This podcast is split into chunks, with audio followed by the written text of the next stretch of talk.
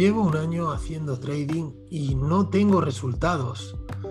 Bueno, esto es una de, las consultas más habituales que recibo.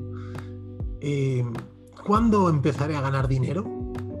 Esta es una pregunta que, se hacen todos los, los traders que están empezando. Realmente yo suelo contestar con otra pregunta y es, ¿qué esperabas conseguir durante el primer año?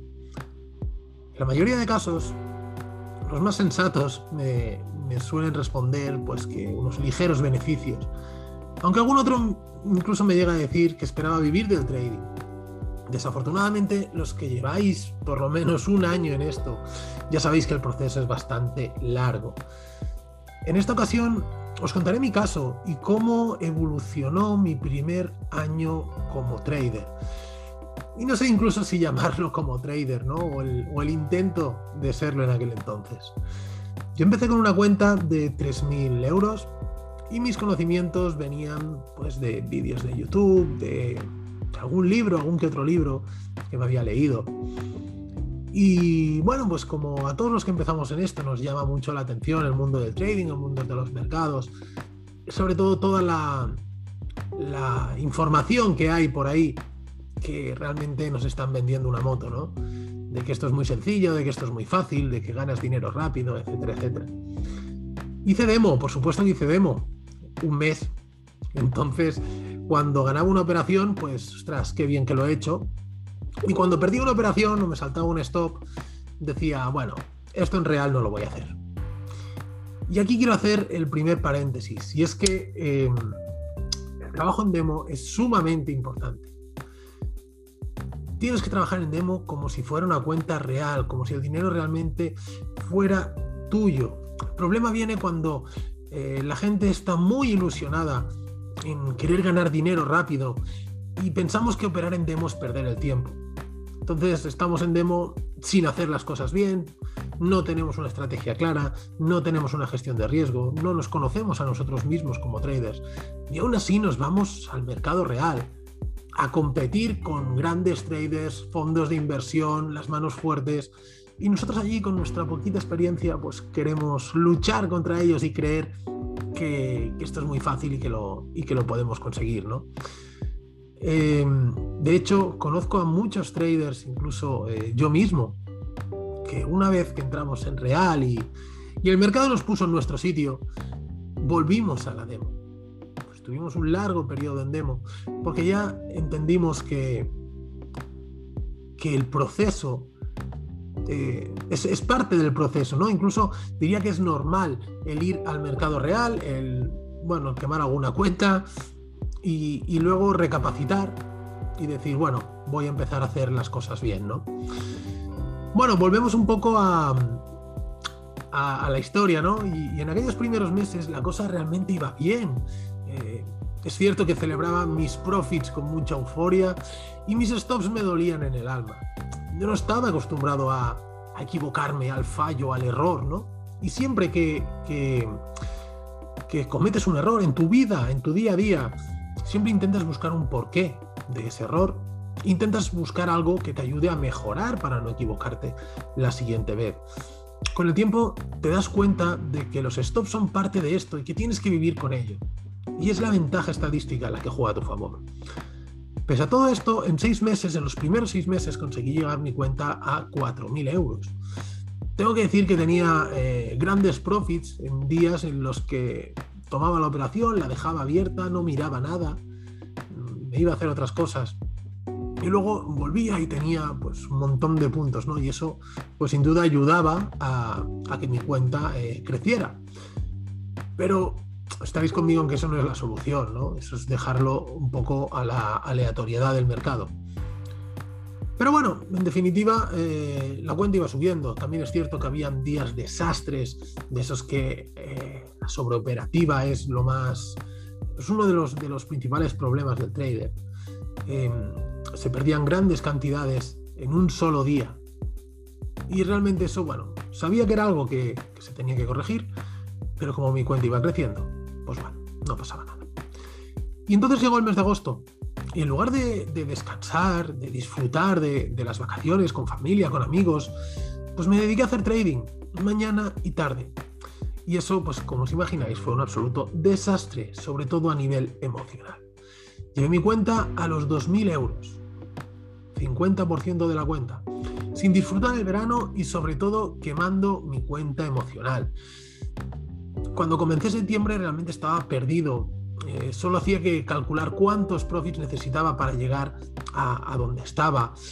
Pero en ese momento la falta de confianza se había instaurado en mí y, es una de, las peores cosas que le puede pasar a un trader. Aunque tiene toda su lógica, porque confianza en qué?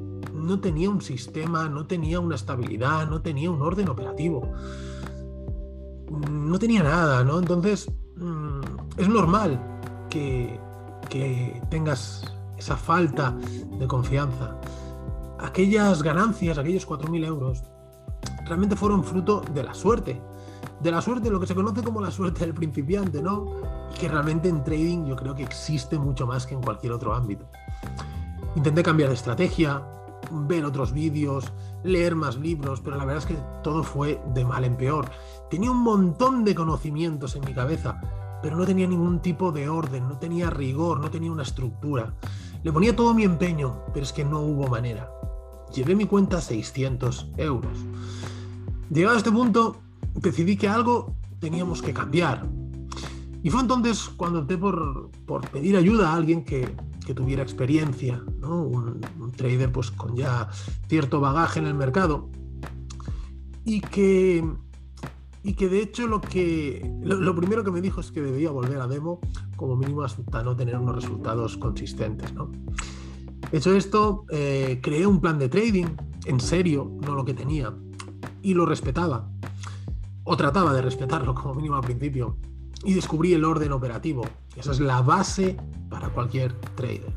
Yo a mis alumnos del curso de trading o de las mentorías le insisto muchísimo en ese orden operativo y de hecho la primera sesión que hacemos es establecernos ese orden operativo, esas normas, esas, eh, esas prohibiciones, eh, las cosas que no podemos hacer bajo ningún concepto. Y son, son reglas muy sencillas, no tienen nada que ver con el gráfico, son reglas, digamos, de, de psicotrading incluso, ¿no?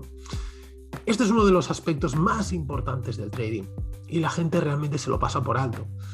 A partir de ahí, conseguí una dinámica de trabajo, un análisis estadístico y un enfoque real, una mentalidad real de, cómo afrontar el mercado. Y eso fue el momento en que empezó a cambiar algo.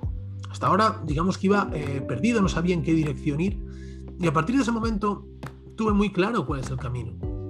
Y veía la meta muy, muy, muy lejana. Pero como mínimo sabía que día a día iba caminando en la dirección correcta. En el segundo año realmente lo pasé de ese modo, trabajando y estudiando, pero como digo, ya en una dirección adecuada. Hasta entonces, em, como decía, no, no, sabías para dónde ir, ¿no? Había días que ganabas, otros que perdías, no entendías las cosas, no, sabías cómo funcionaba todo. Y llega un punto en que dices, ostras, he estado perdiendo el tiempo. Cuando, cuando ya entiendes cómo funciona esto, dices, he estado un año perdiendo el tiempo. Y realmente no es así, porque son fases por las que tienes que pasar, te tienes que dar cuenta de, cómo funciona esto, te tienes que conocer a ti mismo. El segundo año realmente es un año de estabilidad, es un año en el que ni ganas ni pierdes. Tu cuenta sube ligeramente, baja ligeramente, pero ya no hay desastres, ya no hay aquellas pérdidas horribles de, de sobreoperativa o de entradas absurdas al mercado. Entonces es a partir de ahí cuando ya a partir de un tercer año, cuando empiezas a ver resultados. Y eso me lo pregunta mucha gente. Fernando, ¿cuándo tardaré en ser rentable? Y mi respuesta es la misma. Eh, un año, si es que no lo llevas ya, eh, de desastre y donde, y donde tienes que darte cuenta que no vas bien. Mucha gente lo deja. Cuando pierde las cuentas en este primer año, deja el mercado y, ya está, y se dedica a otra cosa. Y luego están los que realmente deciden, no, no, vamos a empezar a hacer las cosas bien y vamos a trabajar eh, de una forma seria, ¿no? Y como digo, el segundo año es un año de aprendizaje y el tercer año, si haces las cosas bien, insisto, si haces las cosas bien, eh, empiezas a ver resultados. Y eso no quiere decir que ya vivas del trading en el tercer año, ni mucho menos, pero empiezas a ver resultados. Algo que también me ayudó mucho es que, eh, bueno, al principio pues operabas con, un lotaje bajo y las pérdidas eran pues pequeñas a nivel monetario, ¿no? Pero esas pérdidas dolían, dolían mucho. Y luego te das cuenta de que esto es un proceso de, de crecimiento y de aprendizaje y que esas pérdidas son inversiones en conocimiento. El día que realmente consigas ser un trader y, operar eh, de una forma consistente, las pérdidas de a lo mejor un mes en aquel, de, ese primer año con un lotaje bajo, las puedes recuperar en una semana tranquilamente, pero ya con una metodología, ya con un estilo, con una, con una consistencia. Entonces, no os preocupéis por lo que pase ahora con vuestra cuenta, no miréis la cuenta en los primeros años, simplemente utilizar una buena gestión del riesgo que os permita seguir operando y eh, diseñar esa estrategia que sea vuestra. Eh, a mí me gusta mucho eh, el, explicar cómo otro de mis errores fue copiar a gente, cómo se cómo operaba otra gente, ¿no? Otros traders. Eso es un error. Yo creo que el, el gran, la gran labor de un mentor es adaptar, ayudarte a adaptar el trading a tu vida, a tu situación, a tu gestión de riesgo, a tu aversión al riesgo, a tu mentalidad. No pretender que, bueno, te cuento una estrategia y haz lo mismo que yo y ya verás cómo vas a ganar. No, porque no hay dos traders iguales. Y por tanto, creo que lo, realmente importante es eso, ¿no? El, tener, eh, el saber identificar cuál es tu propio estilo y ir creando un sistema en base a él. Por todo ello, te diría que tengas paciencia, que los inicios son realmente duros, pero esto es una carrera de fondo y te hacen falta muchas horas de vuelo. Por otra parte, ya sabes que no eres el único que está pasando por esto, todos hemos pasado y es muy importante vivirlo. Recuerda que en trading lo que no te mata te va a hacer más fuerte. Compañeros, espero que os haya gustado el podcast de hoy. Como siempre, pediros lo de siempre, suscribiros, activar las notificaciones, compartirlo en redes sociales. Estoy seguro que conocéis a alguien que, le puede venir bien este, este tipo de podcast. Sabéis que a mí me ayuda mucho eh, para seguir creciendo y que tenéis también este y muchísimos otros podcasts, artículos y vídeos de forma gratuita en la web psicologiaytrading.es, podéis visitar y podéis preguntarme lo que queráis, ya sea por mail, por redes sociales o por WhatsApp, que lo tenéis también en, como digo, en la web. Nada más, espero que paséis un gran fin de semana y nos vemos la semana que viene. Chao chicos.